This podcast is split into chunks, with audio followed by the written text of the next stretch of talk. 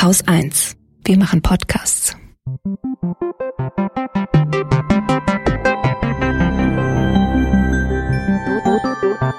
Anekdotisch. Evident. Herzlich willkommen zu einer neuen Folge Anekdotisch Evident. Und heute sprechen wir über den Fortschritt. Warum ausgerechnet über den Fortschritt? Warum hast du dir dieses Thema ausgesucht? Ähm, das, äh, ja, ich muss es ganz ehrlich zugeben, ist, manchmal mache ich das ja, dass ich anekdotisch evident dafür benutze, einen Grund zu haben, ein Buch zu lesen, das mich sehr interessiert. Und dieses Mal war es das Buch Fortschritt von Johann Norberg. Das wurde mir im Economist sehr, sehr, sehr empfohlen. Letztes Jahr, glaube ich. Oder es war irgendwie so eine Liste Bücher, die man unbedingt gelesen haben sollte. Und da war eben dieses Buch Fortschritt, beziehungsweise Progress heißt es auf Englisch, von Johann Norberg ähm, mit dabei. Und ich dachte, boah, das ist ein Thema, das interessiert mich auf jeden Fall total. So kam es und ähm, ja, dieses Buch habe ich ähm, dann jetzt auch mit viel Freude tatsächlich gelesen, weil ich weiß nicht, wie es dir geht, aber so es ist jetzt über ein Jahr Pandemie und irgendwie ähm, gerade auch wenn ich auf Twitter bin zum Beispiel, habe ich das Gefühl, in einer Welt zu leben, in der alles ganz furchtbar ist und auch dann kommt ja noch die Klimakrise mit dazu. Und man hat so das Gefühl, im Moment ist alles scheiße. Und es gibt eigentlich keine, keine positive Erzählung, kein Licht am Ende des Tunnels. Es ist alles wirklich sehr, sehr bitter. Und man ist sauer auf die Politik und man ist sauer auf die anderen Leute, die man trifft, ähm, die sich nicht an die Regeln halten, die unvorsichtig sind. Und diese ganzen Sachen und ähm, dieses Buch hat mich zumindest für eine Weile, während ich das gelesen habe, aus dieser etwas düsteren ähm, Stimmung herausgeholt. Geht es dir denn auch so? Ja, mir geht's auf jeden Fall so. Aber es wundert mich, dass ausgerechnet ein Buch über den Fortschritt dich rausgeholt hat.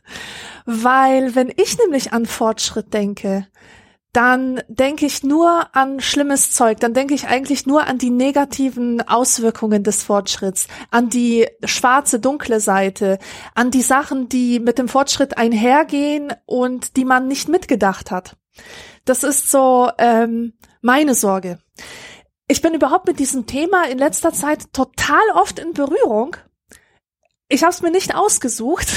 Also ich übersetze solche Abstracts von Sachbüchern aus dem Polnischen ins Deutsche und in letzter Zeit waren das sehr, sehr viele Texte aus dem Bereich Business und die Zukunft von Business und Management und so weiter. Und da geht es in fast allen Texten irgendwie auch um die Zukunft, über Fortschritt, über die Notwendigkeit, sich ständig zu verändern, sich anzupassen an die sich immer zu wandelnde Welt. Und äh, ich krieg wirklich die Krise, wenn ich das lese, weil dort immer wieder die gleichen Plattitüden und die gleichen Standard-Klischee Sätze drin vorkommen, wie zum Beispiel, wir leben in einer sich ständig wandelnden Welt. Es ist unabdingbar geworden, äh, sein Leben jederzeit umkrempeln zu können. Ähm, und dann ist mal die Rede von von äh, umwälzenden, lebensverändernden Veränderungen, Revolutionen, was weiß ich. Das wird so aufgebläht, als als wäre ich weiß nicht was, als würde hier alles vor Innovation und Fortschritt nur so explodieren und wir wären irgendwie mittendrin und würden versuchen, das alles zu verstehen. Und ähm, mich ermüdet das Thema. Also vielleicht, weil ich persönlich gerade damit zu tun habe. Ähm, ich hatte den den den Eindruck oder ich habe den Eindruck bei, bei diesem Thema, dass, ähm, mm, dass da mehr Show gemacht wird, als tatsächlich dahinter steckt. Dass das alles mit so einer Sensation aufgeladen wird, die in Wirklichkeit ähm, gar nicht diese Folgen hat, die da immer behauptet werden. Es heißt ja immer, ähm, wir leben in, in, in einer Welt, in der äh, die Innovationen nur so heraussprudeln, aber wenn man da genau hinsieht, merkt man, eigentlich hat sich an unserem Leben nichts verändert. Wir haben immer noch die gleichen Probleme wie die Leute vor 100 Jahren. Weißt du, was ich meine? Ja, ich weiß, was du meinst, aber genau, dieses Gefühl ne, habe ich zum Beispiel auch voll lange immer gehabt oder auch, dass ähm, ganz viel dessen, was wir Fortschritt nennen, am Ende dann doch total scheiße für die Natur ist und für den Menschen. Ja, genau. Und ich meine, ich muss ja nur auf die Straße schauen und da fahren Autos rum und man weiß, okay, äh, jedes Jahr sterben Menschen wegen der Luftverschmutzung, äh, mehrere hunderttausend äh, in, in Europa. Ähm, ich, ich weiß genau, was du meinst. So. Und das, das, ich habe grundsätzlich genau die gleiche Haltung zum Fortschritt, beziehungsweise ich, ich komme ja auch aus einer, ich will jetzt nicht sagen ähm, äh, Öko-Familie, überhaupt nicht, aber aus einer Ökosozialisation insofern, als dass ich lange bei der Grünen Jugend aktiv war. Und da ist natürlich auch eine gewisse Fortschrittsfeindlichkeit schon eingeschrieben. Also die Grünen waren eine von mehreren Parteien, die bei der SPD weiß ich es auch, die als es den Computer ganz neu gab, total dagegen waren, dass der Computer jetzt auf jedem Arbeitsplatz sein soll, weil das irgendwie mm. kann ja nur schlecht und gefährlich und sonst irgendwas sein. Oder die Grünen sind auch gegen Gentechnik, ist ja klar, weil also Gentechnik ist bestimmt voll gefährlich und wir wissen ja gar nicht, was dann passiert. Nachher gibt es irgendwelche mutierten Bienen, die durch die Gegend fliegen und alles kaputt machen oder so. Ähm, von daher, ich kenne diese diese mh, hm, Skepsis und dieses, äh, ich weiß nicht, ich habe das Gefühl, hier soll mir was für toll verkauft werden, was gar nicht toll ist und so. Und ich bin auch, ähm, ich habe auch das Gefühl, dass so diese Fortschrittsgläubigkeit, nenne ich es jetzt mal, ähm, diese negative Fortschrittsgläubigkeit, die sieht man ja auch jeden Tag im Fernsehen. Also ich muss immer an Christian Lindner denken, der äh, sozusagen äh, eine konsequentere Klimapolitik da mit den Worten immer verhindern zu versucht. Ja, aber wir haben doch so schlaue Ingenieure in Deutschland und die werden sich schon irgendwas einfallen lassen und dann wird das mit dem Klimawandel eh nicht so schlimm. Ja. So. Was ja die, die Ausrede schlechthin ist, dass man nichts tut. Und gerade auch das Thema Klimawandel ist eines, was einen natürlich komplett verzweifeln lässt an der Menschheit und ob sie überhaupt noch in der Lage ist, sich selbst zu erhalten, so. Und dann kam aber wirklich dieses Buch von Johann Norberg und, ähm, ich muss sagen, es hat mich positiv überrascht. Also wirklich durchgehend. Am skeptischsten war ich zum Beispiel auch. Also er, er, er macht an verschiedensten Themen entlang dekliniert er durch, wie man den Fortschritt sehen und messen kann, den es in den letzten Jahrhunderten gab. Das erste Kapitel ist tatsächlich Ernährung. Und ich weiß, warum er damit einsteigt, weil man mit dem Thema Ernährung natürlich die meisten Menschen total verblüffen kann. Äh, ich habe eine kleine Textstelle rausgesucht, äh, Seite 29, wo er schreibt, Franzosen und Engländer im 18. Jahrhundert nahmen weniger Kalorien zu sich als derzeit der durchschnittliche Mensch in Subsahara-Afrika, der Region der Welt, die am meisten von Unterernährung gequält wird. Und das, das ist so sein Einstieg in die ganze Geschichte, dass er sagt, also vor, ja, also im 18. Jahrhundert, das ist jetzt 200, 300 Jahre her etwa, da gab es in ganz Europa, also in dieser sogenannten fortschrittlichen Welt, krasseste Hungersnöte. Menschen sind wirklich zu Hunderttausenden, zu Millionen an Hunger gestorben. Und es war eine, eine also es geht dann auch noch weiter in anderen äh, Themenbereichen, wo er dann über Hygiene zum Beispiel spricht, ähm, was ja jetzt gerade tatsächlich ein sehr, sehr großes Thema ist durch die Pandemie. Und da, auch da geht es, äh, Toiletten zum Beispiel gab es nicht. Wir, wir kennen alle diese Geschichten aus dem, aus dem Mittelalter, aber auch äh, noch bis spät in das 18. Jahrhundert hinein, dass die Städte gestunken haben und man sich eigentlich überall ständig mit irgendwelchen Krankheiten angesteckt hat, bis dann mal jemand rausgefunden hat, so, aha, okay, es könnte was bringen, wenn man sich die Hände wäscht, bevor man ja. einen Menschen aufschneidet und ihn, in ihm herumwühlt oder sowas. Also diese ganzen Dinge listet er natürlich auf und dann kann man das so ein bisschen wegtun und sagen, ja, okay, das war ja auch alles, bevor wir, weiß ich nicht, die Industrialisierung hatten oder bevor wir also da sind, wo wir vielleicht seit Anfang des 20. Jahrhunderts sind. Aber selbst da kommt er an und sagt, naja, aber auch Anfang des 20. Jahrhunderts sind uns die Menschen haufenweise weggestorben, weil wir sowas wie Krieg total geil fanden. Ähm, da kommt er dann in dem Kapitel Gewalt drauf und sagt, naja, also Gewalt ist in den letzten, allein in den letzten 100 Jahren dermaßen auf der ganzen Welt zurückgegangen, das kann man nicht anders beschreiben als Fortschritt und dass Menschen auch so eine gewisse also auch im Denken einen Fortschritt gemacht haben, dass sie Krieg nicht mehr als etwas sehen, was unweigerlich zur menschlichen Natur gehört. Und so geht er wirklich so Schritt für Schritt durch die verschiedensten Themen. Und beim Thema ähm, Umwelt war ich am skeptischsten, ob er es schaffen wird, noch die Kurve zu kriegen, weil die ersten Seiten des Kapitels klingen so, wie ich das gerade beschrieben habe, dass Christian Lindner drauf ist. Ne? Also ähm, wir haben ja so ganz viel tolle Technik und äh, wenn man mal schaut, dann ist ja in den letzten Jahren vieles besser geworden. Die Luftverschmutzung zum Beispiel ist gesunken. Kann man nachweisen. Sie wird auch immer besser. Ähm, hatte ich vor ein paar Wochen tatsächlich auch als Meldung in der Wochendämmerung. Und es liegt nicht daran, dass wegen Corona irgendwie weniger irgendwas gefahren wäre, sondern dass die Technik in den Autos, die draußen rumlaufen, immer besser wird, so dass immer weniger Schadstoffe abgegeben werden. Und dann kriegt er wirklich die Kurve noch in diesem Kapitel und sagt, es ist sehr ernst. Und es werden gerade auch die ärmsten Nationen dieser Welt darunter zu leiden haben. Aber ein Mittel, auch diesen Menschen zu helfen, wäre, ihnen dazu zu verhelfen, a, bessere Technologien auch zu haben. Ne? Also wir finden die ja gerade auch mehr und mehr in vielen Bereichen. Sonne, Wind, ähm, überhaupt die ganze Elektrifizierung in Richtung erneuerbare Energien. Und ähm, und das fand ich einen ganz interessanten Satz, gerade bei Kriegen oder Naturkatastrophen oder was auch immer bisher man so kennt, was über Menschen hereinfällt. Und die Pandemie ist wieder ein Beweis für seine These. Menschen, die in einem Wohlstand leben, können das besser abwettern können besser damit umgehen und werden mehr Menschenleben retten können als arme Länder. Ja. Und deswegen sieht er letztendlich auch keine Alternative dazu, als wirklich Wohlstand weiter zu verbreiten auf der ganzen Welt. Und das, das passiert aber. Also der Wohlstand nimmt zu. Die Armen werden weniger.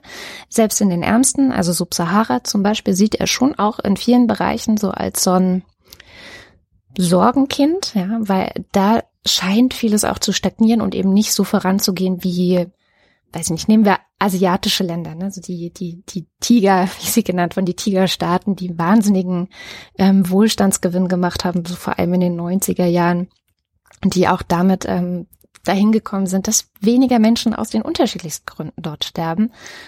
Da sind jetzt vielleicht manche Subsahara-Staaten noch nicht, aber er sagt doch, auch da sinken bestimmte Gründe zu sterben. Es gibt immer noch weniger Unterernährung, es gibt weniger Krankheiten.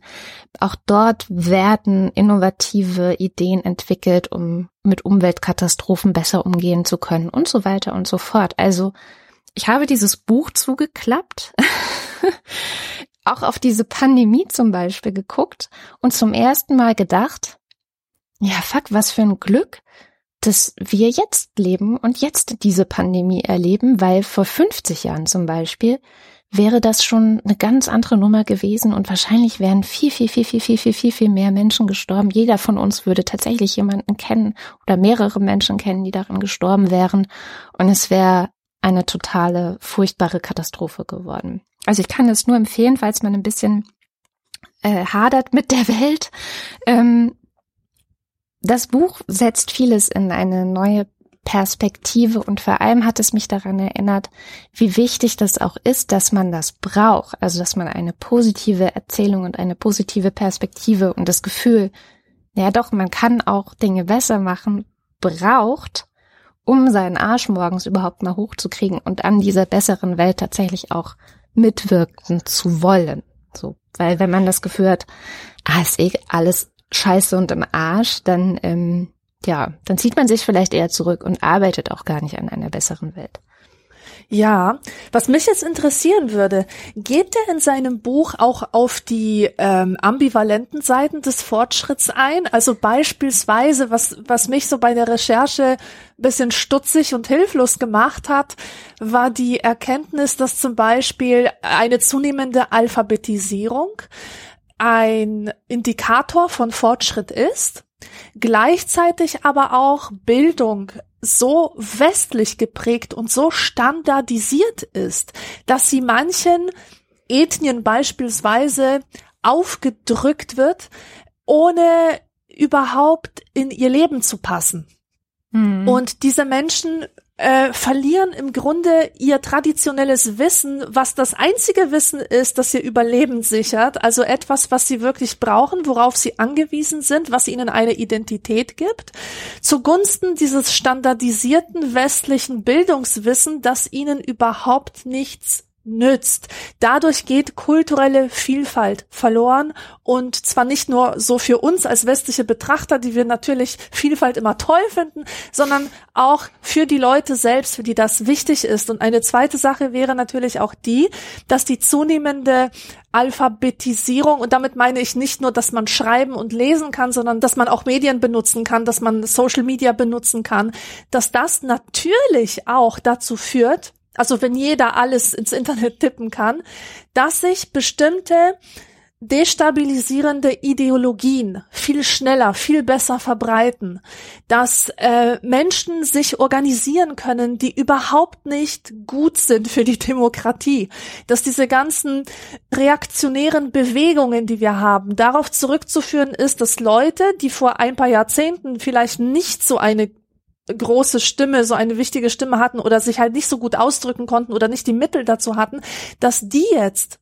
genau das haben. Und da kann man natürlich auch sich fragen, ist das wirklich ein Fortschritt, der gut für uns war? Ist der, ist der allgemein gut? Oder, oder geht er auch auf solche Sachen ein wie zu schneller Fortschritt? Beispielsweise diese ganze Transformation des Ostblocks in, in westlich äh, geprägte Gesellschaften, wie das in Polen sichtbar ist. Mhm. Ähm, beispielsweise, da ging ja alles rasant schnell. Da hatten wir diesen Turbokapitalismus und plötzlich hatten alle alles und die Supermärkte explodierten. Alles was war größer als bei uns in Deutschland.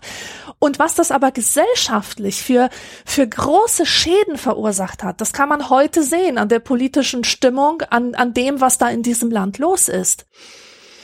Ja, na, also so sehr geht er nicht ins Detail. Natürlich sucht er die Beispiele, die seine These unterstützen, dass es wirklich ein nach vorne, also ein, ein, ein zum Besserwerden ist. Er hat aber schon auch in seinem Kapitel zum Thema Freiheit ähm, einige ich sag mal, Einlassungen zu der ganzen Geschichte, was kam eigentlich nach der Sowjetunion, was passierte, als die kommunistischen Länder ähm, ja mehr oder weniger frei geworden sind. Und aber ja, er, er fasst es schon als eine positive Sache aus. Also mhm. er, er, er sagt so Sätze wie es ist eigentlich ein Wunder, dass der Kommunismus überhaupt friedlich abgeschafft wurde, ja.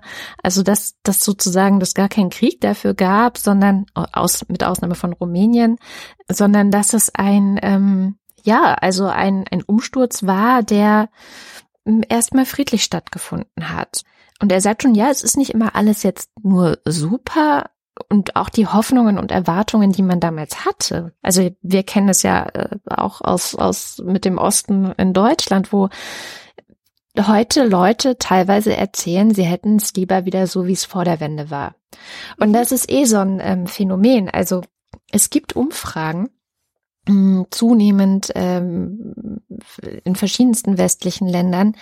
Da fragt man die Leute, würden sie lieber jetzt leben oder würden sie lieber in der Welt leben, wie sie vor 50 Jahren war?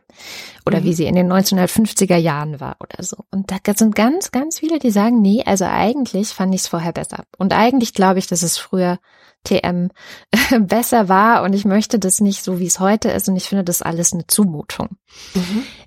Man kann aber halt schon zeigen, dass also rein objektiv von verschiedensten Seiten betrachtet, also sowohl was Armut angeht, als auch was Ernährung angeht, als auch was Gesundheit angeht, ähm, selbst die ärmsten Menschen in dieser Gesellschaft, also sagen wir es wirklich mal, nicht nur Hartz-IV-EmpfängerInnen, sondern gucken wir mal auch auf Obdachlose oder sowas, äh, selbst das ist zurückgegangen. Selbst da gibt es weniger, die sterben müssen. Selbst da haben wir irgendwie eine Infrastruktur geschaffen, auch wenn sie nicht unbedingt immer staatlich ist, um diesen Menschen zu helfen und sogar auch ihnen einen Weg zurückzubieten in, ja, in, in ein, ein Leben, wo sie wieder Teil der Gesellschaft sind.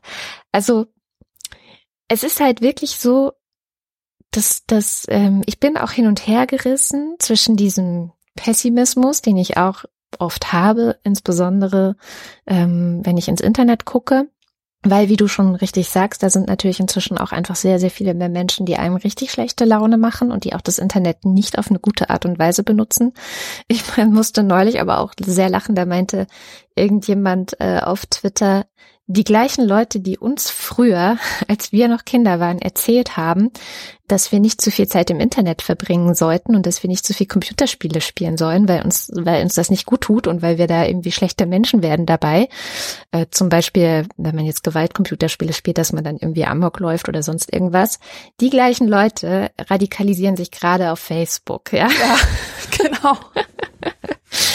Und das stimmt natürlich. Also das, da ist eine Generation, also die sogenannten Boomer, und ich will jetzt auch nicht natürlich überhaupt nicht alle Boomer in äh, eine über einen Kamm scheren. Es gibt auch sehr medienkompetente Leute und so weiter und so fort. Aber es ist ein, man, man, man kann es als Problem schon mal herausstellen, dass einige dieser Boomer-Generation ähm, sich im Internet ein Stück weit verlaufen, Verschwörungstheorien auf den Leim gehen, äh, sich von Hass äh, inspirieren lassen und mitmachen und diese ganzen Sachen.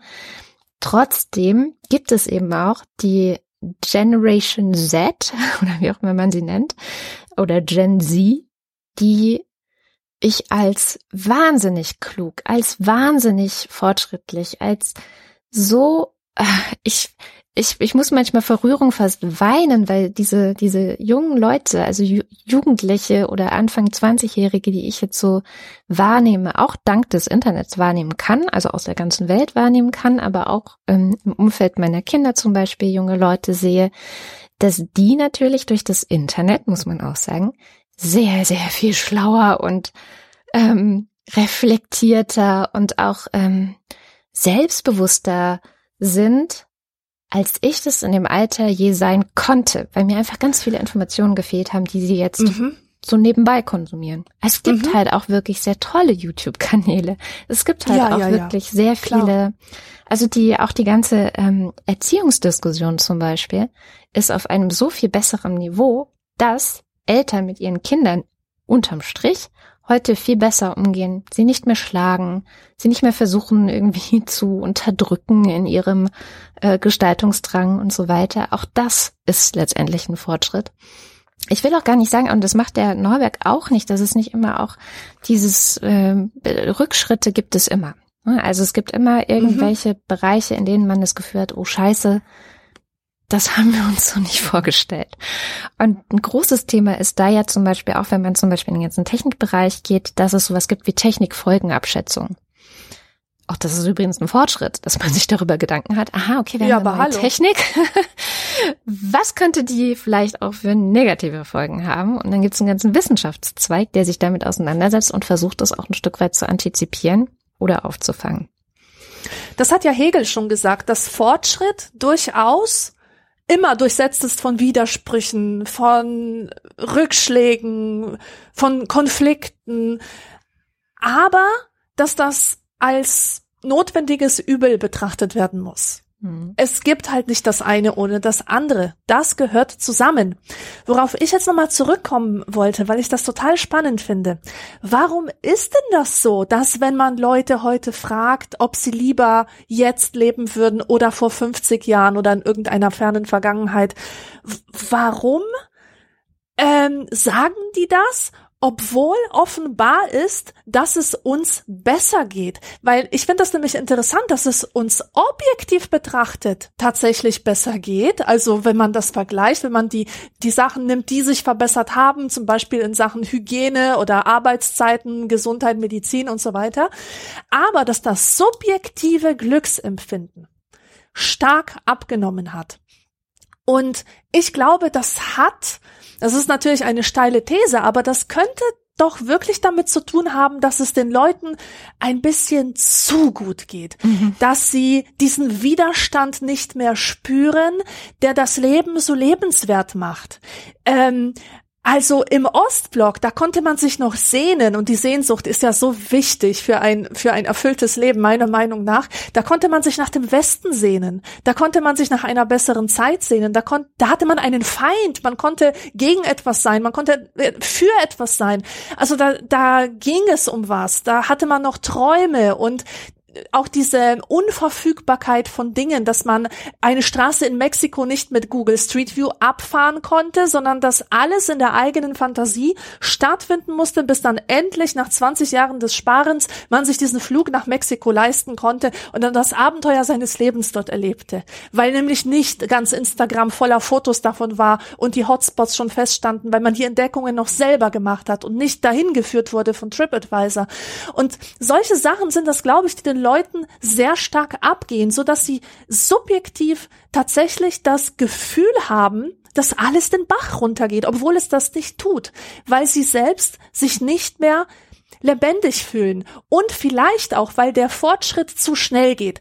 Meine allerliebste Zeit im Deutsche LK, das war, wo wir Großstadtlyrik durchgenommen haben. Da haben wir uns mit den Gedichten beschäftigt von expressionistischen Künstlern, Dichtern, die geschrieben haben über ihre Erfahrung aus dem dörflichen Leben in eine urbane Umgebung zu kommen und dort vollkommen überfordert zu sein von der Schnelligkeit des städtischen Lebens, von, von diesem rasenden Fortschritt, von diesem Durcheinander, diesem undurchdringbaren Gewirr und es wird auch oft herbeigesehnt oder herbeibeschworen, dieses überschaubare Leben, das man im Dorf hatte, wo man genau wusste, der Mittelpunkt des Dorfes ist der Kirchturm und jeder hatte seinen festgelegten Beruf, seine Rolle, sein, seinen Platz im gesellschaftlichen Gefüge. Und das bricht heutzutage weg und zwar spürbar, obwohl Menschen schon seit Jahrzehnten in den Städten leben und es sich dort eingerichtet haben, gibt es immer noch neue Ebenen der Komplexität, die sich auf die Wirklichkeit legen und die dem hm. Menschen das Gefühl haben, dass er transzendental obdachlos ist. Und das ist natürlich mit dem totalen Wegfall der Religion ein noch größeres Problem, weil es ist uns meiner Meinung nach nicht wirklich gelungen, eine Alternative dazu zu erschaffen, die jetzt, äh, sage ich mal, über den Konsum hinausgeht. Konsum ist ja so der, der Religionsersatz, den ich sehe, und das ist einfach nicht genug. Ja, absolut. Also ich glaube auch, dass ähm, das ist ein ganz interessanter Gedanke, den ich so ein bisschen auch bei Adam Curtis gefunden habe, den ich zufällig jetzt die Tage geguckt habe. Das ist so ein BBC-Dokumentarfilmer, der schon in den 80ern, glaube ich, angefangen hat, verschiedenste so Dokumentarfilme zu machen. Und eine seiner Reihen hieß äh, The Power of Nightmare. Und seine zentrale These darin ist, dass Politik eigentlich früher vor allem damit geworben hat, dass sie Fortschritt bringen wird. Also dass eine der zentralsten politischen Erzählungen und auch dann eben ja, nicht nur einzelner Parteien, sondern für ein, ein gesamtes Land. Also nehmen wir die USA, da macht er das äh, sehr plastisch ähm, sichtbar. Das ist äh, die USA an sich selbst als wir bringen den Fortschritt äh, geglaubt haben und damit das Land am Laufen gehalten wurde. Und diese Erzählung ist irgendwie abhanden gekommen. Das fand ich auch total interessant in einem Gespräch zwischen, ähm, äh, in dieser Sendung Precht heißt die, mit Richard David Precht und Julie Zewert zu Gast. Die haben auch über Fortschritt geredet und die haben auch diese, ja, äh, sind zu dem Schluss gekommen, dass es keine Erzählung mehr für Fortschritt gibt. Es gibt sie ja. nicht. Sie ist irgendwie weg. Man hat so das Gefühl, man kann schon froh sein, wenn es nicht schlimmer wird. Mhm. man kann schon froh sein, wenn das, was wir jetzt haben, so bleibt. Das ist ja auch eine sehr starke konservative Erzählung, so keine Sorge, wenn ihr jetzt konservativ wählt, dann sorgen wir dafür, dass sich nichts verändert. Was natürlich eine Lüge ist, weil es gibt immer Veränderungen. Aber das ist so ein Mantra geworden. Und bei Adam Curtis kommt eben an die Stelle der Fortschrittserzählung, um eine Gesellschaft zu mobilisieren, zu motivieren, ähm, zu politisieren, ist eine Nightmare-Erzählung gekommen, also der Albtraum. Mhm man hat dann angefangen, also es äh, zeigt ja ganz gut in der äh, Doku, äh, in dieser Doku, ähm, den Sozialismus, die Sowjetunion zu dämonisieren und auch wirklich teilweise Geschichten zu erfinden, die das amerikanische Volk und die ganze westliche Welt eigentlich glauben machen, dass sozusagen der, der Sozialismus ist der Teufel und der wird Schlechtes bringen und man ist eigentlich die ganze Zeit in Gefahr. Also man hat ja, mit, wenn ich mit Leuten rede, die in den 80ern Jugendliche waren, erzählen die mir alle, dass sie so ein Gefühl hatten von, morgen könnte die Welt aufhören. So, morgen ist Atomkrieg und dann mhm. war's das. Und ähm, diese Leute, ne, wo es ja auch diesen Spruch gab, no future, also es gibt keine Zukunft, das war in den 80ern ein großes Ding. Trotzdem ist diese neue Erzählung, und das sind insbesondere die Republikaner in den USA, von denen das so ausgeht, ne, später musste ein neuer Feind gefunden werden, dann war es eben der Islamismus, also es funktioniert alles nach sehr ähnlichen Erzählsträngen und erinnert so ein bisschen an Orwells 1984, wo ja auch immer ein äußerer Feind notwendig war und auch aufgebaut werden musste, in einer politischen Erzählung aufgebaut werden musste, um die innere Stabilität irgendwie herzustellen. Und das finde ich interessant, dass man sich das vielleicht auch nochmal anschaut und guckt. Haben wir das nicht vielleicht ein bisschen auch bis ins Heute? Also, oder, oder ist vielleicht auch der Zusammenbruch der Sowjetunion gleichzeitig so ein bisschen, naja, nicht der Zusammenbruch dieser Nightmare-Erzählung gewesen, weil wie gesagt, durch den Islamismus konnte man es ja weiter erzählen dass es einen anderen krassen, schlimmen Feind gibt, ähm, der uns alle bedroht und deswegen müssen wir uns schützen und deswegen sind diejenigen, die uns schützen, nämlich die Konservativen, sind die besseren äh, in der Politik. Also dass diese diese Fixierung auf Sicherheit statt wie es eben ganz, ganz lange ähm, in den Jahrhunderten davor der Fall war, auf Fortschritt, die Politik auch so ein bisschen ähm, mitverantwortlich dafür ist, dass wir das Gefühl haben, es gibt eigentlich nichts Gutes. Es gibt eigentlich keine gute Zukunftserzählung, auf die wir uns irgendwie freuen können. Ja, ähm, ich habe die Sendung auch gehört und ich habe die, also Brecht, und ich habe das auch zum Anlass genommen, mir selbst Gedanken darüber zu machen, was für eine Erzählung ich eigentlich in meinem Kopf hatte, als ich herangewachsen war und als ich begonnen habe, die Welt so ein bisschen zu verstehen und alles einordnen zu können.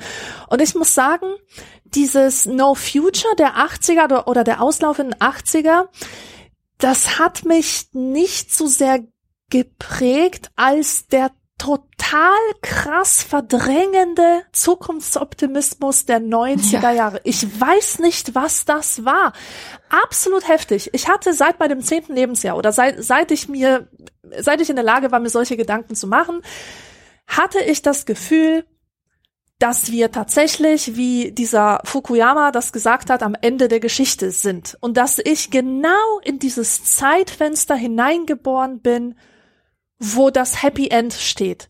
Ähm, in meinem Kopf gab es so einen imaginären Zeitstrahl, der begann irgendwo alternativ. Also es gab zwei Arten, wie, wie ich die Weltgeschichte begriffen habe, die mich was angeht. Entweder ich ließ den Zeitstrahl bei 1900 beginnen und da sah ich halt vor meinem inneren Auge die ganzen technischen äh, Entwicklungen an mir vorbeiziehen, so die ähm, das elektrische Licht, das Bügeleisen mit Seele wurde irgendwann durch ein elektrisches Bügeleisen ersetzt. Die die äh, Hochhäuser schossen nach oben. Es gab Autos, es gab Flugzeuge, so und ich bin genau da reingeboren, wo schon alles da ist. Super. Ich muss mich einfach nur noch in, in die gemachte Limousine setzen und los geht's. Und der alternative Zeitstrahl, der begann nach dem Krieg 1945, weil die Menschheit hat sich sozusagen weggebombt, alles kaputt gemacht und dann kam der Wiederaufbau. Ich hatte, ich, ich hatte, ich war betroffen von dieser Gnade der späten Geburt. Der Wiederaufbau, die anderen, meine Ahnen haben alles wieder richtig her, schön hergerichtet. Und und ich bin da und ich sitze im gemachten Nest. Ja. So, und diese, und, und das hat mich immer sehr gefreut. Vor allem, äh, als dann 89, 90 die Mauer fiel mhm. und, und plötzlich ähm, dieser Ostblock nicht mehr da war da dachte ich, wow, ist das nicht fantastisch? Die ganze Welt ist jetzt befreit und wir können jetzt ewig in Frieden und Freude und Eierkuchen, da gibt es so einen schönen Ärzte-Song, der, der dieses Gefühl, dieses naive Gefühl beschreibt. Jetzt können wir alle so weiterleben und werden glücklich und wenn sie nicht gestorben sind, leben sie noch weiter. So in diesem märchenhaften Sinne. Mhm. Und ich kann das heutzutage gar nicht mehr so richtig begreifen, wie ich das denken konnte. Äh, und gleichzeitig merke ich, ich habe diesen Optimismus, diesen, diese komische Gewissheit, diese absolute Sicherheit, dass es, dass es nichts Schlimmes mehr geben wird, die habe ich eigentlich bis ins erwachsene Leben mit hineingetragen und ich habe das umgewertet als etwas ganz Schlimmes, dass nichts mehr passiert. Ich sitze seit Jahrzehnten hier, seit meinem, weiß ich nicht, 25. Lebensjahr und denke mir, das kann doch nicht alles so weitergehen. Da muss es doch irgendwo einen Bums geben, einen großen Knall, da muss doch jetzt endlich was kommen. Das, also das Problem in Anführungsstrichen ist, dass, dass, dass ich unterschwellig fühle, wie es brodelt, wie, wie es unter der Oberfläche brodelt, wie die Stimmung immer heißer wird, immer gereizter. Hm. Wie Sachen kaputt gehen, wie, wie Artensterben vonstatten geht, wie überall dieser Rechtsruck eingekehrt ist und wie alles eigentlich den Bach runtergeht, aber es passiert nichts, was mich in meinem Leben in irgendeiner Weise betreffen würde, was mich dazu bringen würde, aus meinem Haus zu laufen und, und irgendwo hinzufliehen oder keine Ahnung, mein Leben radikal zu verändern.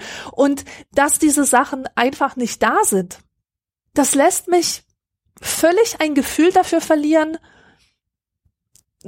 auf welchem Weg wir uns eigentlich befinden. Hm. Weißt du, was ich meine? Ich, ja. ich habe gar kein Gespür dafür, ob sich irgendwas entwickelt oder nicht entwickelt. Ich habe nur das Gefühl, dass es jetzt ziemlich lange gut ist. Gut, aber dieses Gut ist auch nur so oberflächlich, weil es halt an der an, an der unter der Erdoberfläche brodelt. Ich weiß auch nicht. Naja, ich habe schon an vielen Stellen das Gefühl, dass allein seit der Zeit, ähm, in der ich angefangen habe, selber politisch auf irgendeine Art und Weise zu sein, also Grüne Jugend mit 18, also vor 20 Jahren habe ich angefangen, mich da zu engagieren und das sind Sachen in meinem Kopf, wo ich auf der Straße, weil ich Flyer verteilt habe in Bad Mergentheim von Leuten als Kinderschänder und schlimmer als Hitler beschimpft wurde. Oder mein erster Text über Klimawandel, den ich jemals ins Internet geschrieben habe, was vielleicht sowas wie 2005 oder so gewesen sein dürfte, da waren nur Klimaleugner drunter und es gab niemanden, der gesagt hat, ah ja, voll wichtiges Thema. Also es wurde nur abgewertet und auch im Spiegel, also zum Beispiel jetzt nur ein Beispiel von ganz vielen wurde so getan, als seien so, weiß nicht, das Eike-Institut, das für Klimaleugnung zuständig ist, ähm, als sei das genauso renommierte Wissenschaft wie die anderen, die zu 99 Prozent sagen, ja, der Klimawandel ist echt, den gibt es. Also es gab eine Zeit, da konntest du mit Leuten nicht darüber sprechen. Es gab einfach niemanden, der dir wirklich zugehört hat. Es gab immer jemand, der gesagt, ja, aber das weiß man ja gar nicht so genau. Und gleiches gilt für Emanzipation im Sinne von Gleichberechtigung der Geschlechter oder aber auch ähm, antirassistische äh, Ideen und Vorstellungen. Und diese drei Bereiche, wenn ich die jetzt mal rausnehme, welche Stellung haben Frauen und Mädchen in der Gesellschaft? Allein wenn ich jetzt gucke, wie geht's meiner Tochter, dann geht's meiner Tochter schon zehnmal so gut, wie es mir ging. Einfach weil sich Dinge verbessert haben und nicht mehr so selbstverständlich hingenommen werden wie früher angefangen von irgendwelchen Schönheitsnormen, angefangen von irgendwelchen Geschlechterrollen. Klar gibt's auch immer wieder Dinge, wo man denkt, es ist eigentlich viel schlimmer als vor 20 Jahren, weil wenn ich in ein Kleidungsgeschäft gehe, ist alles rosa oder hellblau. Aber es gibt auch Dinge, die sind besser. Und das Gleiche gilt für den Klimawandel oder die Klimabewegung. Es ist nämlich eine Klimabewegung da. Sie ist weltweit. Die gehen auf die Straße. Es sind richtig hunderttausende Menschen. Die haben die haben einen richtigen Wumms. Wenn irgendein Rezo ein Video macht, dann sinken auf einmal die Zahlen der CDU bei der nächsten Wahl. Und die haben jetzt richtig Schiss davor. Das heißt, ich erlebe gerade eine CDU, die Schiss vor den Leuten hat, die sich dafür einsetzen, dass wir was gegen den Klimawandel tun. Das war vor 20 Jahren nicht denkbar. Ja, da war also alles war ganz fest und alles war so, ja, das ist jetzt hier, ähm, das lassen wir mal schon so, wie es ist. Also es ist ganz viel Bewegung drin. Und ich mag diese Bewegung. Und ich glaube gleichzeitig, ganz viele Leute sind super überfordert dafür, davon. Also das, was, nehmen wir mal das Beispiel CDU. Das, was die CDU vor 20 Jahren verkörpert hat, war, wir sorgen dafür, dass keine Asylanten in eure Städte kommen, machen hier alles dicht. Wir sorgen dafür, dass niemand den Klimawandel ernst nimmt. Ähm, macht euch keine Sorgen, das ist alles Geschwätz von irgendwelchen spinnerten Grünen. Das sind übrigens ist eine Verbotspartei. Und ähm, wir sorgen dafür, dass, weiß ich nicht, was noch, ähm, ja, dass also alle Reichen reich bleiben. So, das glaube ich, sieht man jetzt gerade ganz gut, dass so diese große Wirtschaftskompetenz, die man immer der CDU nachgesagt hat, vor allem eine Kompetenz war, mit der Wirtschaft sehr eng verbandelt zu sein und sicherzustellen, dass deren Interessen in der Politik vertreten sind. Und diese ganzen Dinge, funktionieren nicht mehr. Sie funktionieren mhm. einfach überhaupt gar nicht mehr. Und auch das werte ich als einen wahnsinnigen Fortschritt. Ähm, als Angela Merkel, die ja mittlerweile, wo sich alle fragen, was soll nur nach Merkel kommen, als die gewählt wurde, das war an meinem Geburtstag, das weiß ich noch, da habe ich geweint. mhm. Ich habe echt gedacht, scheiße, das ist doch nicht in Ordnung. Das jetzt sind die, jetzt ist die CDU an der Macht. Und tatsächlich 16 Jahre, wie wir jetzt wissen, genau wie damals Kohl. Als der abgewählt wurde, war übrigens auch mein Geburtstag, da habe ich mich sehr gefreut. Ähm, also ist immer irgendwie an meinem Geburtstag. Ähm, das heißt, passieren Dinge und dieses Ringen um, ich nenne es jetzt mal ein Ringen um Fortschritt. Also, weil schönerweise heißt der Fortschritt im Englischen auch Progress und als progressiv habe ich mich eigentlich immer schon bezeichnet. Also wirklich, seit ich dieses Wort kenne, habe ich gesagt, das ist mein Wort. Ich bin progressiv. Und für progressive Menschen ist es immer ein Ringen. Und es gibt Rückschritte, es gibt Dinge, die wahnsinnig nerven, wie zum Beispiel die letzten 16 Jahre CDU, aber es passiert halt trotzdem auch was. Und es gibt ähm, immer auch wieder Gegenbewegungen. Und es, ich fand eigentlich ganz schön, also ich habe mich in meinem Emanzipationsbuch auch intensiv mit diesem Begriff oder dieser Idee des Fortschritts beschäftigt, also wie man eigentlich dazu gekommen ist aus diesem düsteren Mittelalter, wo man wahrscheinlich, wenn man da gelebt hat, so stelle ich es mir zumindest vor, gar kein Gefühl dafür hatte, dass irgendetwas sich verändern könnte. Also es mhm. gab ja sogar ein Geschichtsbild, das ein Kreislauf war. Also es gab kein, keine Idee davon, dass Geschichte mal anders laufen könnte. Ja, viele Kulturen haben das ja bis heute, dieses äh, zirkuläre Weltbild, ja. diese lineare Fortschrittserzählung, das ist ja eigentlich etwas, was typisch für den Westen ist. Ja, und auch eben mit der Aufklärung erst kam. Also wirklich erst, ähm, bei, auch der Westen hatte, als er noch sehr, sehr christlich war, den Gedanken, ja, ja, dann leben wir jetzt dieses Leben und danach kommt die Erlösung eigentlich erst und danach wird's besser. Ähm, und das wird immer so sein und jeder ist an seiner Stelle und es gibt eigentlich kein nach vorne. Und dass man den Zeitstrahl entdeckt hat, so dieses, ja, nee, Moment, das Ende ist offen. Ne? Es geht nicht immer automatisch zurück an den Anfang. Das war eigentlich Voraussetzung dafür, auch wirklich Verbesserungen zu denken. Und ich finde ganz schön eigentlich den Satz von Max Weber, der hat geschrieben, in Wissenschaft als Beruf, wissenschaftlich überholt zu werden, ist nicht nur unser aller Schicksal, sondern unser aller Zweck. Wir können nicht mhm. arbeiten, ohne zu hoffen, dass andere weiterkommen werden als wir. Ja, schön. Und das finde ich einen wunderschönen Satz, weil das tatsächlich auch was ist, was ja auch, wie wir jetzt dank ähm, der vielen Beschäftigungen mit Wissenschaft im vergangenen Jahr gelernt haben, es wird immer wieder wiederholt, also überholt. Also man hat eine Erkenntnis und dann hat man ein paar Monate später, es geht ja im Moment, zumindest wenn es um dieses Virus geht, irre schnell, hat man schon die nächste Erkenntnis. Und dann ist das für Außenstehende, die sich mit Wissenschaft vielleicht nicht so gut auskennen, sieht das so aus wie, Herr, zuerst sagen Sie das, zu AstraZeneca. Zuerst sagen Sie nein, das dürfen nicht über 65-Jährige bekommen. Und dann sagen Sie das. Ähm, jetzt dürfen es nicht mehr unter 60-Jährige bekommen. Das, was soll ich denn jetzt noch glauben? Und es sieht so aus, es sei das, das inkonsequent konsequenteste oder inkonsistenteste der Welt, was die Wissenschaft da treibt. Und als könnte man sich darauf überhaupt nicht verlassen. Dabei gehört es zur Wissenschaft dazu, zu sagen so, ah, da wissen wir noch nicht so genau. Ah, jetzt wissen wir es. Ah, okay, und jetzt haben wir noch eine neue Erkenntnis. Dann müssen wir das wieder anpassen. Noch ein Satz zur Wissenschaft. Bei uns in der Wochendämmerung ist es immer so, dass ich versuche, am Ende der Sendung noch eine gute Nachricht zu haben, weil ich es schön finde, diese ganzen Nachrichten sind ja oft nicht so super, äh, dass man am Ende mit einem guten Gefühl rausgeht. Und ganz, ganz oft, wenn ich nicht weiß, wo kriege ich jetzt noch eine gute Nachricht her, gucke ich in die Wissenschaftsnachrichten. Weil die meisten guten Nachrichten kommen aus der Wissenschaft. Also da gibt es eigentlich immer das größte Potenzial. Ah, okay, krass.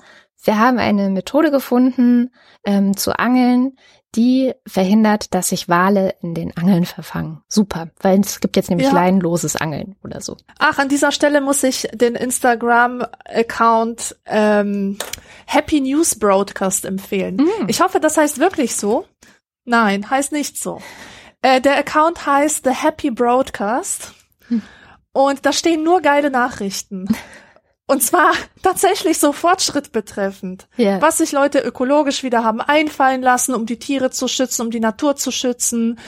Welche sozialen Maßnahmen in einer Stadt getroffen worden sind, um die Einsamkeit der älteren Bevölkerung ein bisschen abzufangen. Also ganz großartig. Das äh, empfehle ich als tägliche Dosis zu den Abendnachrichten.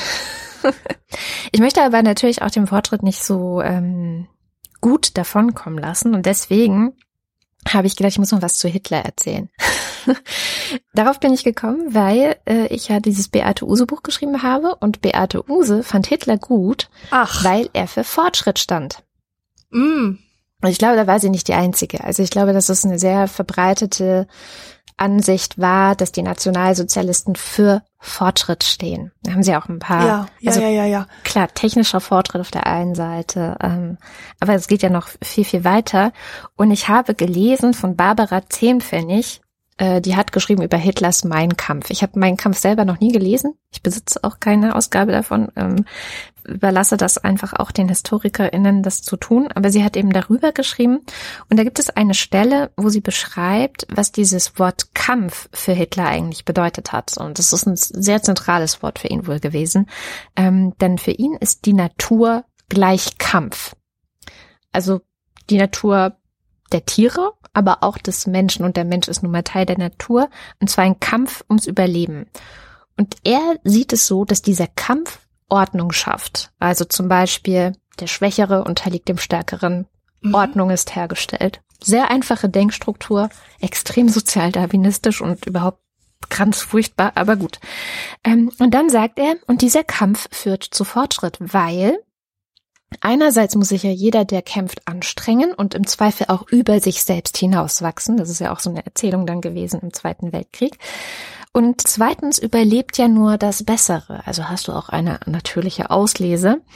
Und dann sagt er eben, wenn man jetzt den Kampf aufheben würde, also den ständigen Kriegszustand, den ständigen Kampf äh, Stärkere gegen Schwächere, dann würde das zu Stagnation führen. So Mhm. hat die Hitler-Erzählung, und das ist ja dann auch in verschiedensten Bereichen leider ähm, und auf grausamste Art und Weise perfektioniert und umgesetzt worden. Aber das ist sozusagen zentral, dass sobald der Kampf aufhört, sobald man aufhört, auch das, was man als schädlich empfindet, in Anführungszeichen schädlich, ähm, zu bekämpfen im Inneren, so den Volksfeind zu bekämpfen, dann wird es alles stagnieren und es wird Unordnung sein, weil ja nicht mehr der Stärkere über den Schwächeren siegt und so weiter und es ist einfach nur Chaos.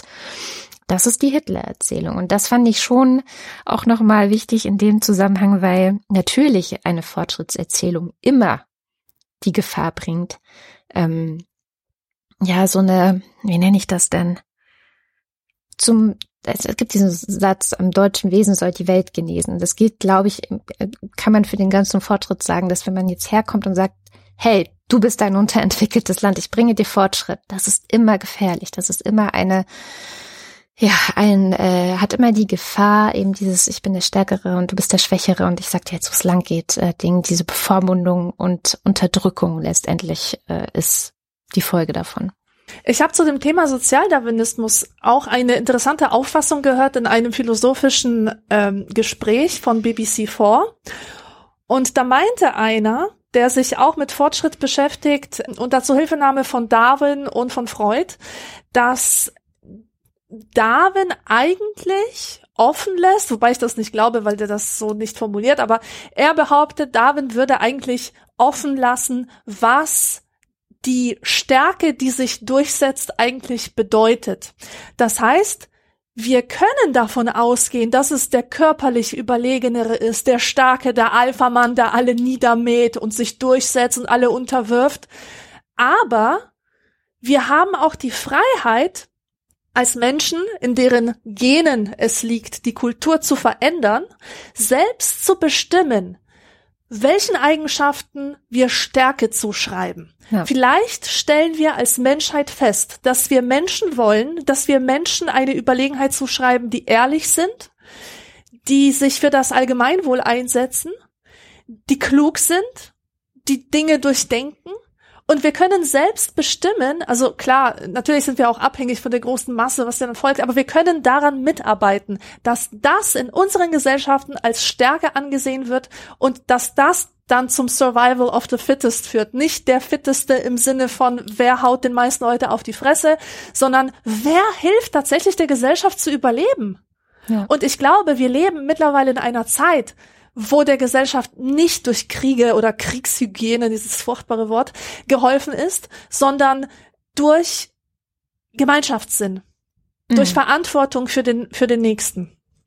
Ja, da gibt es ja zunehmend ähm, auch Auseinandersetzungen oder Konzepte auch für äh, dieses Gemeinsinn stärkende in der Soziologie, in der äh, Psychologie, in der Philosophie. Ich glaube auch, dass das so eine Idee der Zeit, der aktuellen Zeit ist und dass man auch das als Fortschritt ansehen kann. Ja, auf jeden Fall. Und weil, weil du schon so viel über die Corona-Krise erzählt hast in diesem Zusammenhang.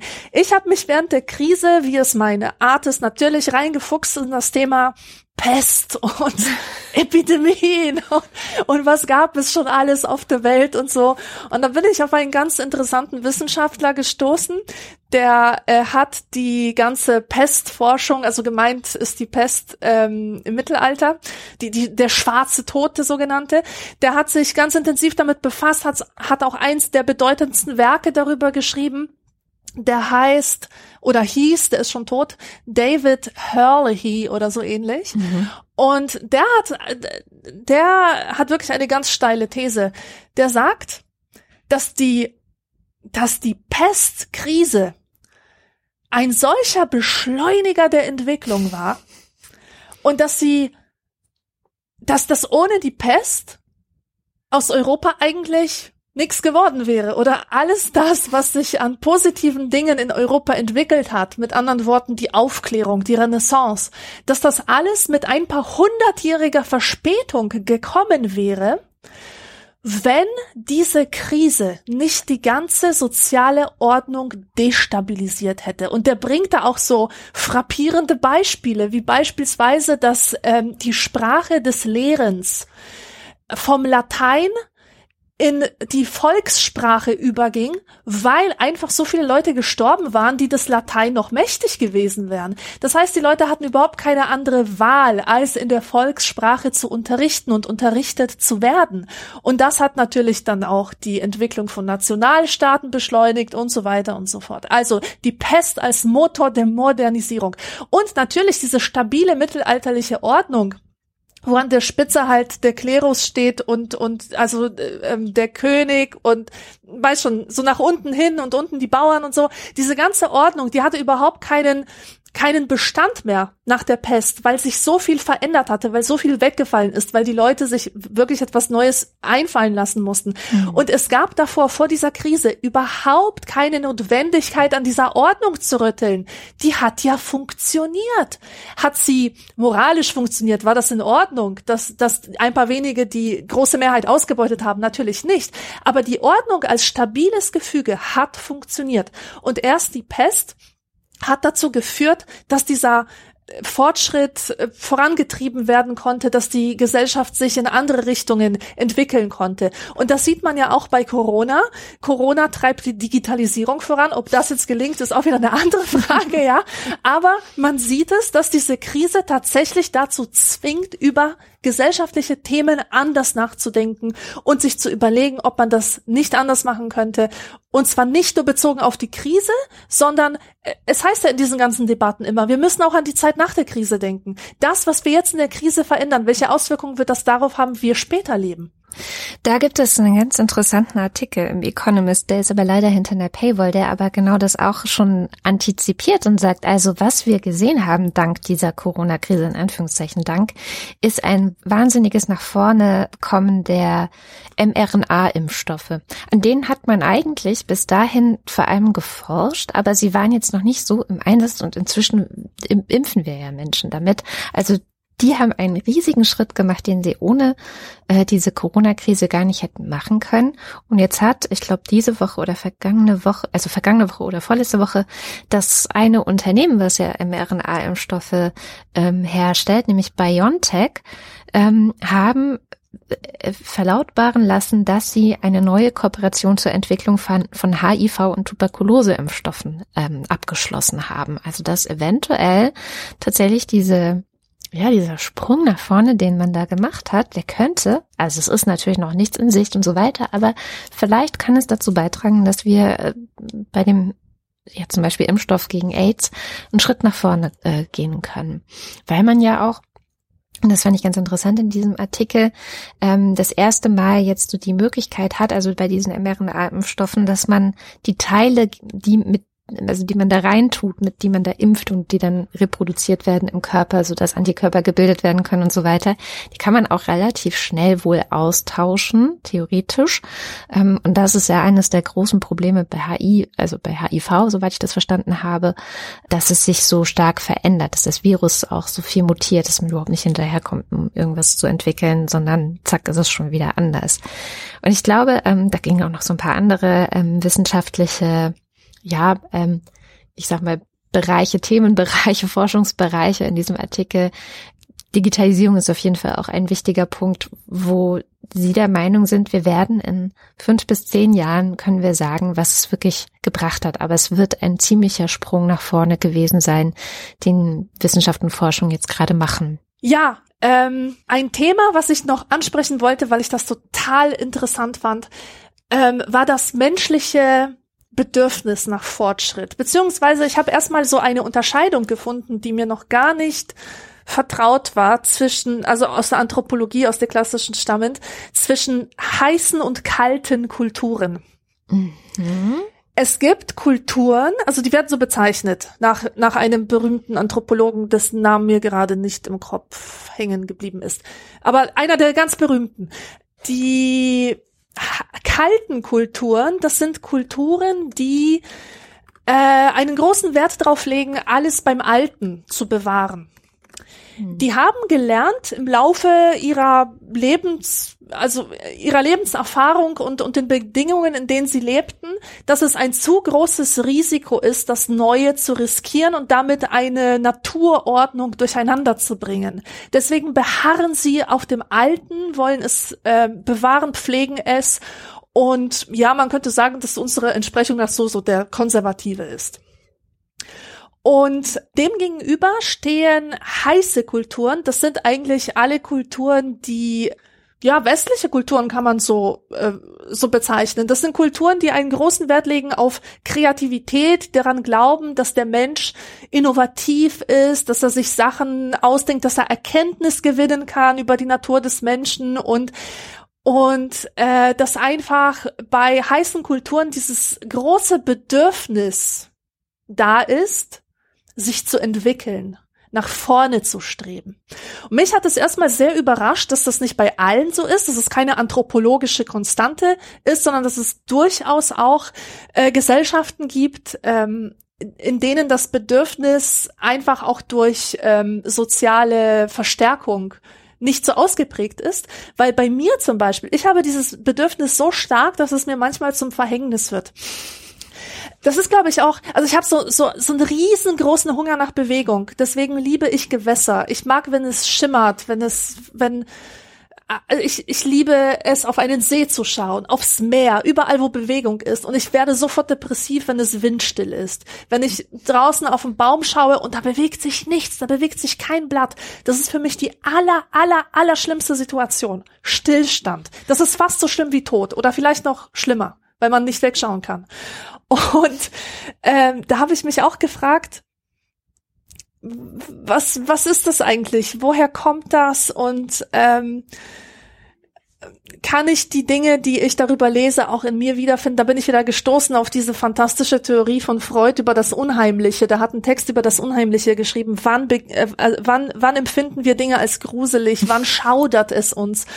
Und er beschreibt, dass es zum Beispiel Situationen sind, das sind mehrere Situationen, in denen das auftreten kann, wo etwas, was wir überwunden geglaubt haben, plötzlich wiederkehrt. Mhm. Und das hat mich so erinnert an einen ganz ekelhaften, widerwärtigen Moment, den ich letztens hatte. Ich habe so eine Kiste, so eine Metallkiste gefunden.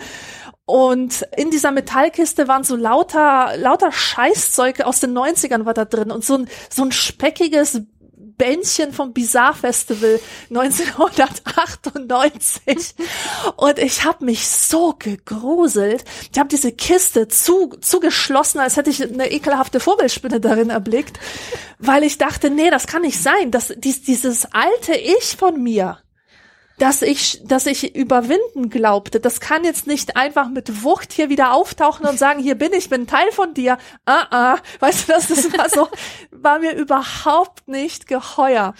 Und mir ist dabei ähm, eine Sache aufgegangen, dass wir tatsächlich, also in unserer Kultur, dazu neigen, Dinge, die früher waren, irgendwelche Erkenntnisstände, die wir auch hatten, abzuwerten. Mhm oder als primitiv zu bezeichnen. Allein schon das Wort. Wenn man zum Beispiel sagt, das ist eine primitive Zeichnung, das ist ja abwertend. Ja. Das, das äh, bedeutet ja so viel wie, ja, das ist halt so ein früheres Entwicklungsstadium, aber auch wir sind ständig in einem Entwicklungsstadium. Wir werden auch in zehn Jahren auf uns äh, zurückblicken und uns denken, oh mein Gott, was habe ich denn da gedacht oder wie sah ich denn da aus? Was hatte ich denn da? Und ich finde, ich finde, man sollte da unbedingt an dieses Problem psychologisch rangehen und sich klar machen. Es ist eigentlich eine, eine bewiesene Tatsache, dass der Fortschritt immer zu schnell geht mhm. und unsere Gefühle nicht damit nachkommen. Die Gefühle sind da, aber die Situation hat sich verändert. Und da gibt es eine total tolle Geschichte, die ich auch gerne weitererzähle, von zwei Frauen, Mutter und Tochter. Oder ich sag mal die Tochter. Die Tochter macht immer einen Braten und sie schneidet den Braten, da schneidet sie ein Ende von ab. Und eines Tages wird sie von ihrem Kind gefragt, Mama, wieso schneidest du das denn immer ab? Wieso machst du das eigentlich? Und die Frau sagt, du, ich habe keine Ahnung, ich frag mal meine Mutter. Dann geht sie zur Mutter und fragt sie, Mama, warum hast du mir denn das eigentlich so beigebracht? Wie, wieso, wozu schneidet man das eigentlich ab? Und die Mutter sagt, weißt du was, ich Ehrlich gesagt, ich weiß es nicht. Muss mal Oma fragen. Und dann fragt sie ihre eigene Mutter und die erzählt ihr dann, dass früher der Backofen zu klein gewesen ist, so dass der Braten nie reingepasst hat. Und die mussten immer dieses Endstück abschneiden, damit der Braten reinpasste. Und du siehst, das ist so großartig wie der Fortschritt der Backöfen. Der hat dazu geführt, dass es schon längst nicht mehr nötig ist, irgendwie am Braten rumzusäbeln. Aber trotzdem tun die Leute es immer noch, weil sie es so gelernt haben und nie hinterfragt haben.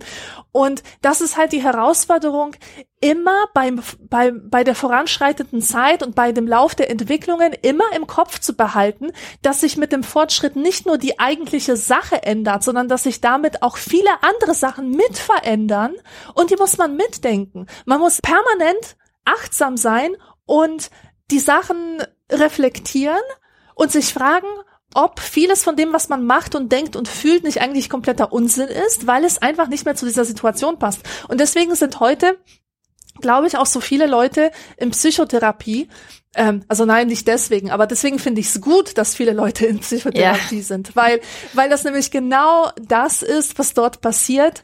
Man lernt, sich selbst zu befragen, ob die eigene Situation, in der man ist, zu den Gefühlen und zu dem Verhalten passt, das man an den Tag legt, das man halt irgendwann erlernt hat. Was du gerade gesagt hast, fand ich sehr schön, dass eben man manchmal gar nicht mitkommt und es einfach zu schnell geht. Und ich glaube, ja, was auch so schnell, genau. extrem wichtig ist, ist ein, eine große Empathie zu haben, also als Gesellschaft, als ähm, Twitter-Community äh, zum Beispiel. Das fehlt mir da sehr, sehr oft, Empathie zu haben mit denen, die langsamer sind, die nicht mehr mitkommen, die man auch mm. irgendwie mm, jetzt ist, ich, ich mag das eigentlich nicht, dass man Leute mitnehmen muss und so. Das klingt für mich auch viel zu paternalistisch, aber wenn man merkt, also jemand ist einfach irgendwie, versteht etwas nicht so richtig. Ich habe Verwandte, die verstehen meine Bücher nicht, weil mhm. die lesen das und sagen, das klingt ganz interessant, aber ich habe eigentlich fast nichts verstanden. Ja. Und nun sind die wirklich nicht so geschrieben, dass man da jetzt irgendwie nichts verstehen kann, aber da fehlen einfach bestimmte Begriffe, da fehlen irgendwie, da, da fehlt eine Auseinandersetzung, die für mich selbstverständlich ist, mhm. aber nicht, die ist nicht für jeden Menschen selbstverständlich, sich damit auseinanderzusetzen. Man müsste dann woanders anfangen und, und, und nicht einfach so tun, als seien dann vielleicht auch Menschen, die, das gab's früher, hat mich auch wahnsinnig aufgeregt, ja, lies doch selber. ich ja. bin hier nicht dafür da, dir das zu erklären. Was super ein Argument auf Twitter. Google ist dein Freund. Ja, genau, wenn jemand etwas nicht verstanden hat. Und das, das ist, glaube ich, etwas, wo gut, da bin ich eh durch meine pädagogische Ader äh, wahrscheinlich sehr, sehr stark ähm, geprimed, weil ich immer das Gefühl habe, ich erkläre alles auch gerne zehnmal, ich erkläre auch alles hundertmal, ist völlig in Ordnung.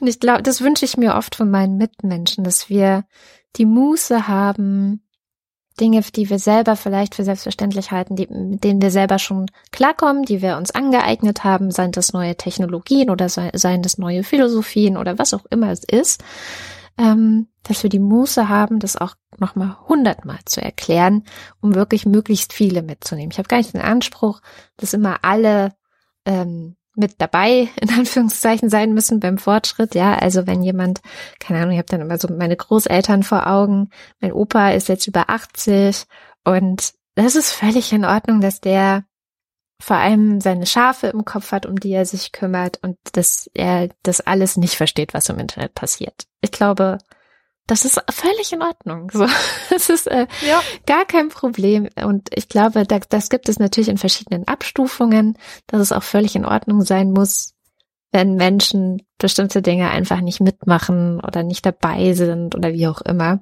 Und wir müssen einfach so eine gewisse ja, Nachsicht und Großzügigkeit äh, gesellschaftlicher Art haben, ähm, trotzdem weiterzumachen oder ne, weil natürlich dann die konservative Lesart wäre dann natürlich zu sagen, ja, ja, aber dann verlieren wir ja alle diese Menschen, deswegen können wir jetzt nicht auch noch den nächsten Fortschritt machen. Das geht nicht. Das ist eine zu große Zumutung.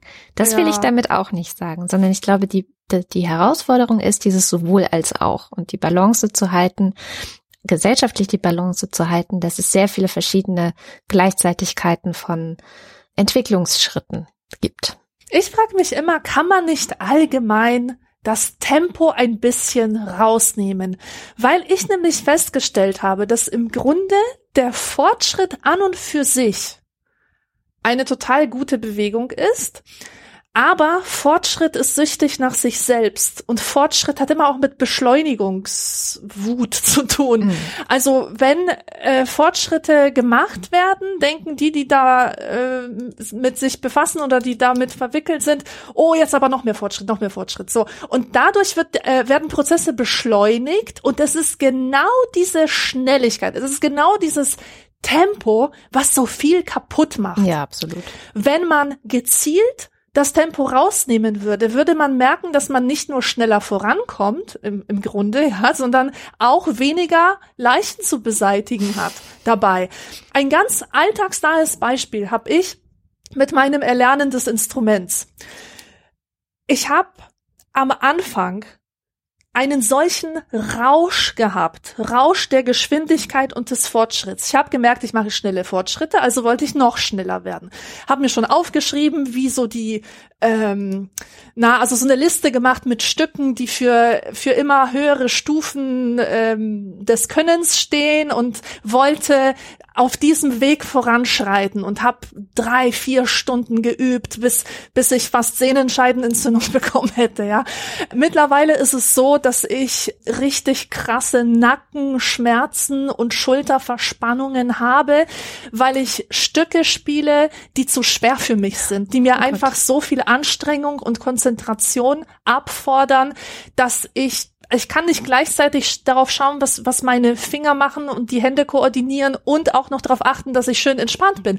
Und, und das habe ich dann irgendwann gemerkt, so dass, dass mein Wille zum, zum schnellen Fortschritt, zum, zum rasanten Fortschritt, dass der dazu führt, dass ich mir wehtue, dass ich mich verletze. Und das Geile ist, obwohl ich oberflächlich betrachtet jetzt ganz, ganz tolle Stücke spielen kann, es gibt nicht ein Stück, das ich richtig spielen kann, das ich richtig gut spielen kann, das ich vorspielen könnte, ohne einen einzigen Fehler zu machen. Und irgendwann habe ich gedacht, das kann doch nicht sein, das kann es doch wirklich nicht sein. Und dann habe ich experimentell das Tempo rausgenommen und habe geübt in Zeitlupe. Ja, sehr gut. Und, und habe gemerkt, je langsamer ich bin, desto schneller schreite ich voran. Ist das nicht fantastisch? Das klingt total paradox, aber nee. es ist so. Je langsamer ich übe, desto größer sind die Fortschritte. Und ähm, das kannst du auch anwenden auf, ähm, weiß nicht, Lernen, Lernen im Allgemeinen im, Allgemeinen sich irgendein Thema erschließen. Ich habe immer dran gelitten, dass ich ähm, Bücher gelesen habe, die dann am nächsten Tag gleich wieder weg waren oder eine Woche später. Warum? weil ich das zu schnell gemacht habe. Ich habe mir nicht die Zeit genommen, wirklich zu begreifen, was da steht. Es war einfach nur dieses, okay, ich habe es begriffen, what's next? Und das führt nicht zu Fortschritt, das führt dazu, dass man das Gefühl hat, man hat jetzt wahnsinnig viel getan und dann steht man am Ende da und denkt sich, hä, es ist irgendwie nichts hängen geblieben und stattdessen habe ich einen steifen Nacken. Oh. und das gleiche passiert in der Gesellschaft, Absolut. finde ich. Ja, ich habe auch meiner Tochter, die spielt Ukulele, habe ich schon tausendmal gesagt, mach's langsamer. Mach's langsamer, du ja. wirst viel besser ähm, klarkommen, wenn du ganz langsam erstmal bist. Dann hat man wirklich schnellere Erfolge. Ich kenne es ja auch von mir, ich habe auch gebraucht, bis ich das kapiert habe. Und ich möchte an der Stelle noch einmal, wir haben es schon mal in der Sendung gehabt, das schöne Buch Schnelles Denken, Langsames Denken von Daniel Kahnemann empfehlen, weil er genau darauf eingeht, wie wichtig langsames Denken ist. Schnelles Denken kann auch total wichtig sein in verschiedensten Situationen und es kann auch echt notwendig sein, dass man schnelle Entscheidungen trifft oder schnell handelt und so weiter. Aber ganz oft redet man sich nur ein, dass man ganz, ganz schnell sein muss und es wäre viel, viel besser und effektiver und effizienter, wenn man sich Zeit nehmen würde, bevor man irgendetwas tut oder denkt. Und ganz oft mhm. ist, also es ist für mich auch eine der wichtigsten beruflichen Erkenntnisse, dass ich ganz oft sage, in Ordnung, ich melde mich morgen, so dass ich wenigstens eine Nacht über irgendwas drüber nochmal geschlafen habe. Super Strategie. Und dann weiß ich tatsächlich, also es ist auch immer so, dass ich dann am nächsten Tag eine bessere Entscheidung treffe. Auf jeden Fall ist es eine sehr, sehr gute Idee, sich Zeit zu nehmen für die Dinge. Ich habe zum Schluss ein kleines Spiel für uns vorbereitet. Okay. Nein, kein, kein Spiel, aber einfach eine Frage, weil ich die total spannend finde und ich finde, dass jeder sie sich einmal stellen sollte. Und zwar, was bedeutet Fortschritt für dich? Was sind so drei Dinge, die du gerne sehen würdest? Wohin soll die Gesellschaft deiner Meinung nach streben? Was soll erreicht werden? Was wäre für dich ein Fortschritt? Ein Moment, wo du sagst, wow, okay, hier sind wir wirklich vorangeschritten, hier hat sich die Gesellschaft bedeutend verändert und zwar zum Besseren. Mm, also so sehr spontan kommt mir das Bild von Innenstädten in den Kopf. Dass ich glaube, es wäre ein großer Fortschritt, wenn die Innenstädte nicht mehr voll gepflastert wären mit Autos, sondern wieder Leute viel mehr so sich die Straße erobern, man einfach viel mehr mm. spazieren geht auf den Straßen, FahrradfahrerInnen unterwegs sind auf den Straßen, ähm, und was auch immer man noch erfindet, was dann so durch die Straßen vielleicht gleitet, ich weiß es nicht. Aber diese, ich, ja, also ich habe so einen ganz tollen Geschichtskalender und da sind wir dann, ist vielleicht doch ein Kreislauf. Ähm, der Friedrichshainer Geschichtskalender, ähm, den gibt es schon seit vielen Jahren. Ich habe es jetzt endlich mal geschafft, mir den zu kaufen.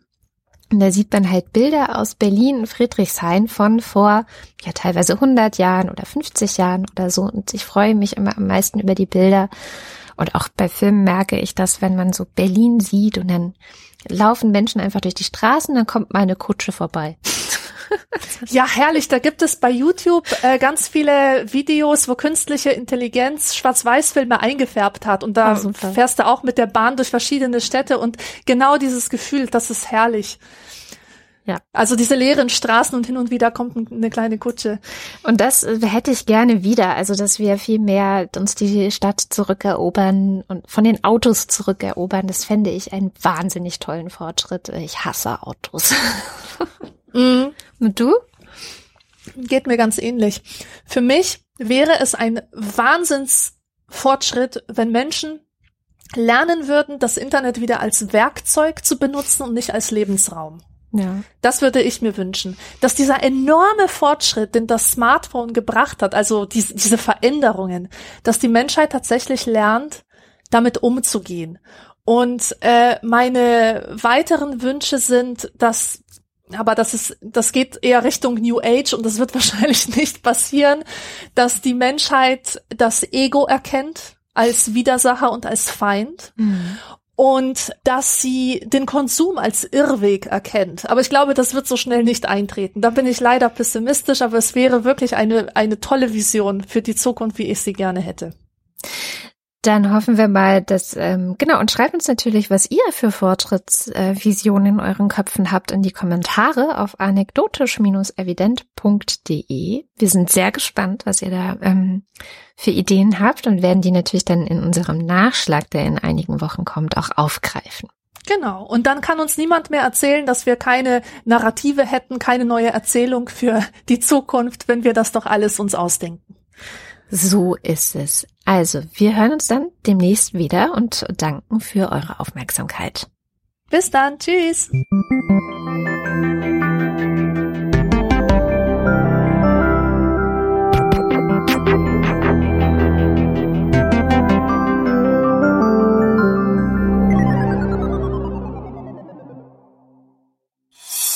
Eine Produktion von Haus 1.